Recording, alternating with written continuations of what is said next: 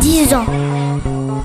10 ans, c'est le podcast produit pour les ondes de Radio Pulsar pour parler des violences sexuelles sur les mineurs, pour comprendre leur parcours et leur prise en charge, tout ça en rencontrant et en discutant avec tous les professionnels susceptibles d'être rencontrés pendant ce chemin de croix. Et parce que 10 ans, c'est aussi l'âge moyen de ces enfants victimes de ces abus.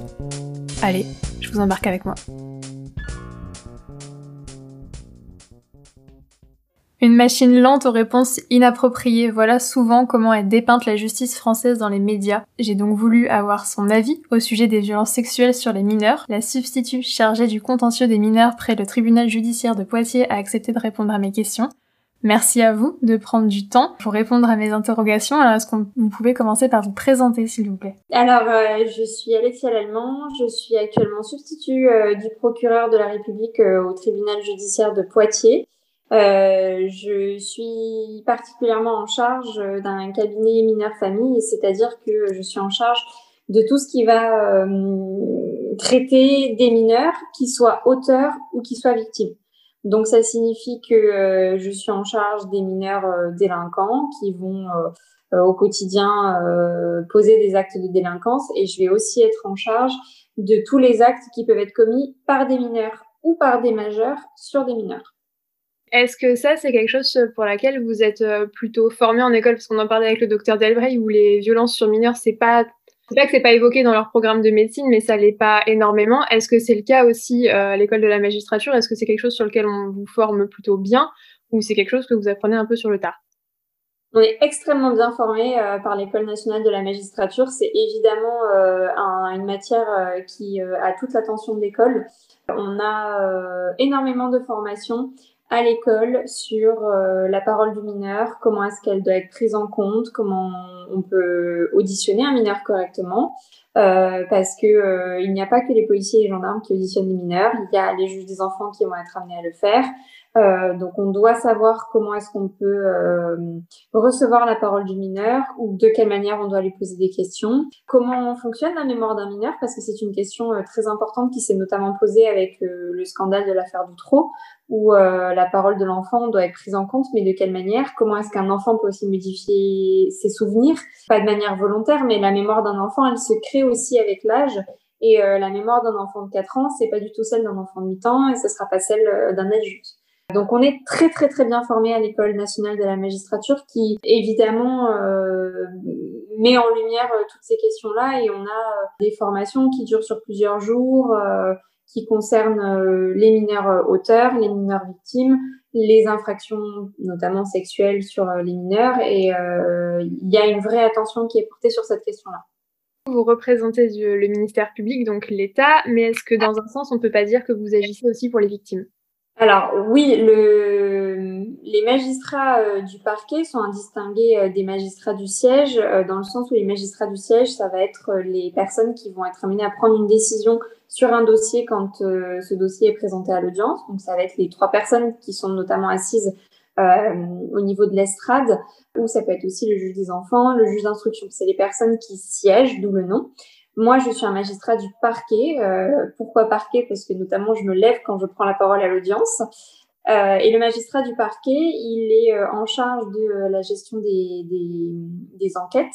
Il est le directeur d'enquête, donc il donne des directives aux enquêteurs. Et le magistrat du parquet, il est aussi celui qui requiert à l'audience notamment une peine. Avant de requérir la peine, il requiert une culpabilité, c'est-à-dire que si euh, le dossier n'est pas constitué, si l'infraction ne tient pas, elle ne peut pas être reprochée à la personne. Dans ces cas-là, le magistrat du parquet va requérir euh, une relaxe. Et si en revanche c'est constitué, il va requérir une peine. L'objectif de cette peine, c'est euh, de venir répondre à l'infraction qui a été posée par la personne. Et cette infraction, elle a blessé la société. C'est pour ça qu'on dit que le ministère public, il peut euh, entre guillemets représenter euh, la société. Pour moi, il représente pas l'État parce que le magistrat du parquet, il dépend pas de l'État, mais en revanche, euh, il représente la société. Et quand la société a été violée, il faut qu'il y ait une réponse pénale qui soit donnée. Et c'est pour cette raison qu'à l'audience, je requiers une peine. Mais cette peine, elle a aussi comme objectif d'empêcher évidemment une réitération et donc d'empêcher qu'il y ait des nouvelles victimes. Après, il faut être bien conscient que euh, l'objectif de la procédure pénale, et ça peut être difficile à entendre pour euh, le public, c'est pas euh, la réparation du préjudice subi par la victime. il faut être bien conscient de ce que ça signifie. Je suis pas en train de dire que la victime ne représente rien dans la procédure pénale, mais l'objectif de la, de la procédure pénale avant tout, c'est de réparer le dommage qui a été causé à la société. Donc évidemment que euh, moi, dans mes réquisitions, je prends en compte la victime et que je requiers aussi une peine pour empêcher une réitération et empêcher de nouvelles victimes. Mais l'élément premier que je dois regarder, c'est est-ce que l'infraction est constituée et quelle peine je peux requérir pour protéger la société à l'avenir. On entend souvent dire que la machine judiciaire, c'est une machine euh, très lente, parfois du coup au détriment des victimes. Qu'est-ce que vous en pensez de ça? C'est une réalité. C'est vrai que euh, la justice euh, peut parfois être lente euh, sur certains dossiers. Après, il y a un élément à prendre en considération, c'est que répondre trop vite peut aussi être dangereux. À certains moments, il faut que la justice prenne son temps pour que quand une euh, peine va être prononcée, ce soit la bonne peine et ce soit justifié. C'est nécessaire aussi sur un dossier d'instruction, c'est nécessaire qu'on, qu'il y ait une, un temps long qui soit pris par le juge d'instruction pour pouvoir euh, étudier les faits. Je, je voulais quand même aussi dire qu'il y a très souvent des réponses rapides, notamment quand un fait vient d'être dénoncé. Ce qui concerne notamment les mineurs, il y a des réponses qui sont euh, extrêmement rapides quand les faits viennent d'être dénoncés. Le procureur agit immédiatement, on envoie les services enquêteurs euh, sur, euh, sur le, dossier et euh, il y a une réponse qui est immédiate. Ça ne veut pas dire que le jugement va ensuite être immédiat dans les mois qui suivent, mais en tout cas, l'enquête débute immédiatement. La justice doit prendre son temps. La difficulté qu'on a aujourd'hui dans le milieu judiciaire, c'est que la justice n'a pas suffisamment de moyens pour réagir suffisamment rapidement et on est sur des délais qui vont au-delà de ce qui doit être euh, euh, permis pour répondre à un dossier. Donc oui, c'est une réalité. La justice aujourd'hui va répondre parfois trop tardivement à des faits. Alors les chiffres de condamnation pour viol, ils sont pas forcément très glorieux. Euh, il y a l'Observatoire national de la délinquance et des réponses pénales en 2016 qui estimait que 4% des viols sur mineurs faisaient l'objet d'une plainte et que sur ces 4%, seulement 10% de ces plaintes étaient jugées en cour d'assises ou en tribunal pour enfants. Ces chiffres, comment on les explique? Alors, le premier chiffre, ça s'explique déjà parce que les victimes, elles n'en parlent pas de leur côté. Et quand euh, quelqu'un ne parle pas d'une infraction, bah, la justice va difficilement pouvoir être mise au courant. Donc, il y a beaucoup de dossiers où les victimes, malheureusement par honte, par euh, crainte de la réaction de leurs proches, euh, ne vont pas euh, ne vont pas réagir. Donc, ça explique le premier chiffre. Le deuxième chiffre, il s'explique aussi parce que ces infractions-là sont des infractions assez difficiles sur le plan probatoire. On a souvent parole de l'un contre parole de l'autre. Et euh, quand ça s'est fait dans un milieu euh, intrafamilial, sans témoin, sans voisinage autour, sans réaction euh, forte de la victime, évidemment, quand on a une victime qui s'effondre, qui est présentée à l'hôpital, dans ces cas-là, on, va avoir un début de, de, de, de dossier, mais une victime qui se renferme sur elle, qui ne dit rien, qui ne va pas à l'hôpital, qui n'en parle pas à ses proches et qui finalement continue son quotidien de manière entre guillemets normale, eh ben on n'aura pas d'éléments qui vont nous permettre de se dire là, il y a quelque chose peut-être qui s'est produit, il faudrait qu'on enquête euh, là-dessus. Et cette euh, absence d'éléments probatoires peut expliquer qu'il y ait euh, un chiffre relativement faible. Après, il faut aussi être conscient que sur la masse de procédures qui sont ouvertes pour agression sexuelle ou viol, il y en a aussi beaucoup qui ne tiennent pas, tout simplement. Et c'est une réalité qu'il faut entendre parce qu'on y est confronté tous les jours dans le milieu de la justice. On a aussi des procédures qui sont ouvertes par euh, des parents qui vont se servir de ces procédures pour euh, euh, l'utiliser devant le juge aux affaires familiales pour nous dire bah regardez j'ai déposé plainte pour viol parce que je pense que monsieur a violé notre enfant donc il faut pas lui confier la garde. Alors qu'en réalité ce n'est absolument pas réel. C'est simplement une procédure qui est instrumentalisée on, a aussi des, des personnes et il faut le savoir également qui l'utilisent pour, euh, pour attirer l'attention. On a déjà des, des, des victimes, euh, enfin des supposées victimes en l'occurrence, qui ne vont pas bien sur un plan euh, psychologique, qui ont un besoin d'attention à un moment donné et qui vont déposer plainte alors que ce n'est pas la réalité. Donc il faut être prudent. On a beaucoup de procédures pour agression sexuelle et pour viol. Il y en a peu qui aboutissent, mais c'est aussi parce que beaucoup sont utilisés à mauvais escient, il y a beaucoup de plaintes euh, qui ne sont pas réelles. Et évidemment, ça pose toute la question. Quand on a une plainte, on se demande est-ce que c'est vrai, est-ce que ça va être utilisé, est-ce que ça va être instrumentalisé?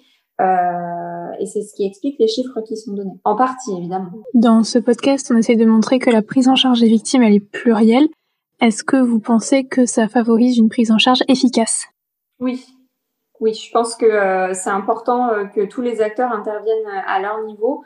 Euh, le, le, monde de la justice ne peut pas être celui qui va expliquer le retentissement psychologique. on a besoin euh, des hôpitaux euh, pour venir poser un diagnostic, pour pouvoir euh, ausculter une personne immédiatement après une révélation de fait.